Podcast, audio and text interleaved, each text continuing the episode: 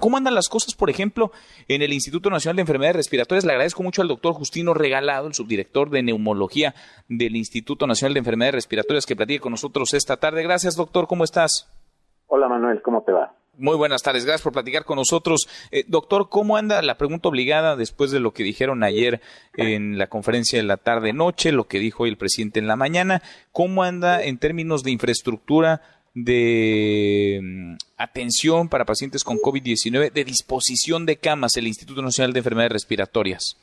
Bueno, nosotros el día de hoy tenemos... Eh cerca de, de 100 pacientes hospitalizados, que era la meta que nos habíamos establecido al reconvertirnos en, unidad o en institución COVID, y de los cuales eh, de estos 100 pacientes tenemos 84 pacientes que son positivos, 12 que son sospechosos, y de estos mismos 100 tenemos a 81 pacientes en, eh, en ventilación mecánica, lo que quiere decir que están en condiciones de, conectados a un ventilador. Nuestras áreas de terapia intensiva pues, están desde hace un rato saturadas y estamos nosotros hemos reconvertido áreas de, hospitalización general para que funcionen como como unidades de terapia intensiva. Entonces eh, tenemos todavía una reserva de espacios. Eh, estamos digamos eh, muy cercanos a la saturación total sin embargo, bueno, nosotros lo que hemos estado procurando es, eh, eh, pues, en la medida de lo posible, eh, progresar lo más rápido posible a estos pacientes, a los que se puede ir evolucionando positivamente, quitarlos del ventilador y esto nos da la oportunidad de seguir atendiendo pacientes críticos y desde luego darlos de alta. Entonces, sí, nada más perdón, perdón, doctor. es de cerca de 200 pacientes este, ahora pues estamos con la mitad, de los cuales pues la gran mayoría pues, se ha ido a su casa eh, en buenas condiciones. Sí. perdón, eh, perdón que lo interrumpa, doctor, pero a ver, para no poner eh, palabras en su boca y para que nos quede a todos muy claro, la capacidad máxima en el Instituto Nacional de Enfermedades Respiratorias es de 100 camas, 100 pacientes que requieran, digamos, cuidados mucho más intensivos al mismo momento. Nuestra la que habíamos planteado en la primera, en nuestra, vamos, en la primera fase, ya la, ya la alcanzamos. Tenemos todavía una reserva hoy de alrededor de, vamos a decir, otras eh, 25, 30 camas, eh, de las cuales este, tenemos para ventilación mecánica, ya llevamos 81 pacientes, tenemos ventiladores disponibles para unos cuantos más, otros 10 ventiladores, por poner una cifra cercana a lo, a lo real.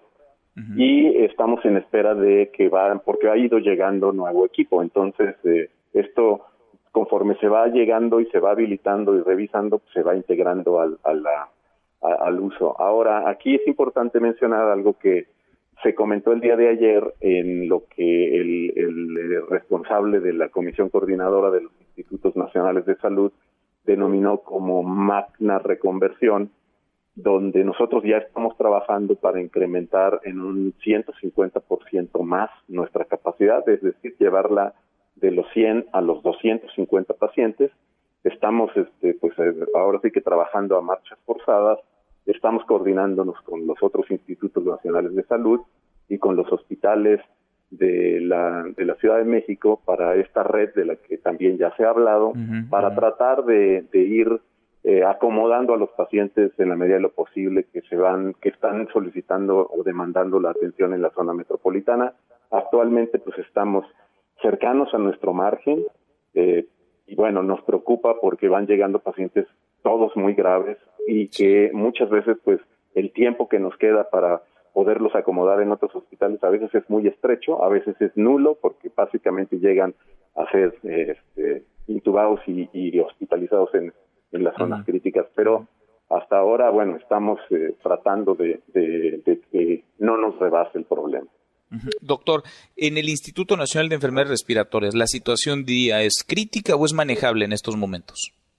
Nuestra situación, bueno, nosotros desde los últimos 10 años hemos enfrentado esta situación de reconvertirnos por problemas de influenza todos los inviernos. Es decir, es algo que a lo que estamos acostumbrados. Sin embargo, la comparativamente, pues bueno, está en escala, esto es, eh, estamos hablando de algo eh, muchas veces más grande de lo que estamos habituados. No nos sentimos rebasados, pero el problema tiene que ver también con el, la cuestión del desgaste, el desgaste del personal, desde luego el temor, pues todos también son padres de familia, madres de familia, también tienen, este, pues, eh, digamos, la misma posibilidad, aunque están muy bien protegidos todos, pero siempre la preocupación del contagio, estamos extremando precauciones. En esa parte también, pues yo pues hago un reconocimiento a todo el personal que labora eh, bajo la bajo el amparo del INER porque finalmente yo voy a decir en términos muy llanos, se la han rifado y se la van a rifar y no van a dejar de hacer lo que saben hacer. Eh, y bueno, aquí la solicitamos pues, la empatía y, y, la solidaridad de toda la población, porque bueno, nosotros estamos tratando de hacer lo mejor posible, no nos sentimos rebajados, nos sentimos tranquilos pero bueno, estamos solicitando también el apoyo de la federación para equipar como debe ser a la institución y poder eh, pues acomodarnos a eso que se ha planteado como magna reconversión. Son verdaderos héroes, lo hemos dicho, quienes están desde los camilleros, el personal de enfermería, médicos, anestesiólogos, vaya, todos, el personal administrativo en los hospitales, en serio que se la están jugando, en serio están que en el primer frente de batalla. Ahora, doctor, estamos lejos, relativamente estamos lejos todavía del pico de contagios, a decir de lo que nos han explicado desde el sector salud, desde la Secretaría de Salud, llegaría eh, por ahí de mayo, si no es que hasta junio. Eh, ¿Qué necesitan ustedes? ¿Qué requerirían para poder hacer frente a esa situación adversa en el momento más crítico de la mejor manera posible?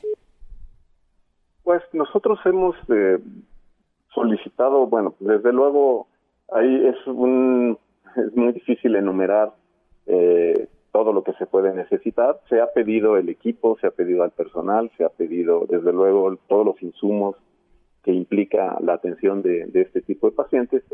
Y, la respuesta ha sido, yo quiero dejarlo muy claro, también ha sido positiva. El INER ha sido además beneficiado por no nada más por la federación, sino por los ciudadanos que espontáneamente han ofrecido apoyo y han ofrecido donativos, y han ofrecido trabajo, y han ofrecido lo que hacen que puede ayudar realmente la respuesta ha sido satisfactoria. Yo no diría que el INER necesitaría, pues más allá de lo que ya se ha tramitado y se está gestionando para poder adecuar a la institución a las necesidades que implica eh, expandirse de, de, la manera en la que en la que yo lo he comentado. eh, pues cuándo va a llegar el pico depende de varias cosas y depende fundamentalmente de la respuesta de la sociedad. A veces la sociedad observa y mira y escucha lo que está pasando y no se siente completamente parte del problema. Y bueno, aquí son actores fundamentales. Si se quedan en su casa, si evitan las conglomeraciones y aglomeraciones, si siguen las eh, indicaciones de la autoridad, esto va a hacerse, puede que sea largo, pero no llegaremos a rebasar la capacidad del sistema de salud.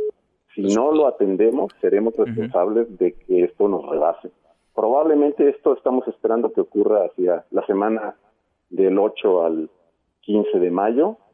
eh, ojalá que, pues, ojalá que esto no ocurra, es decir, que no nos rebase.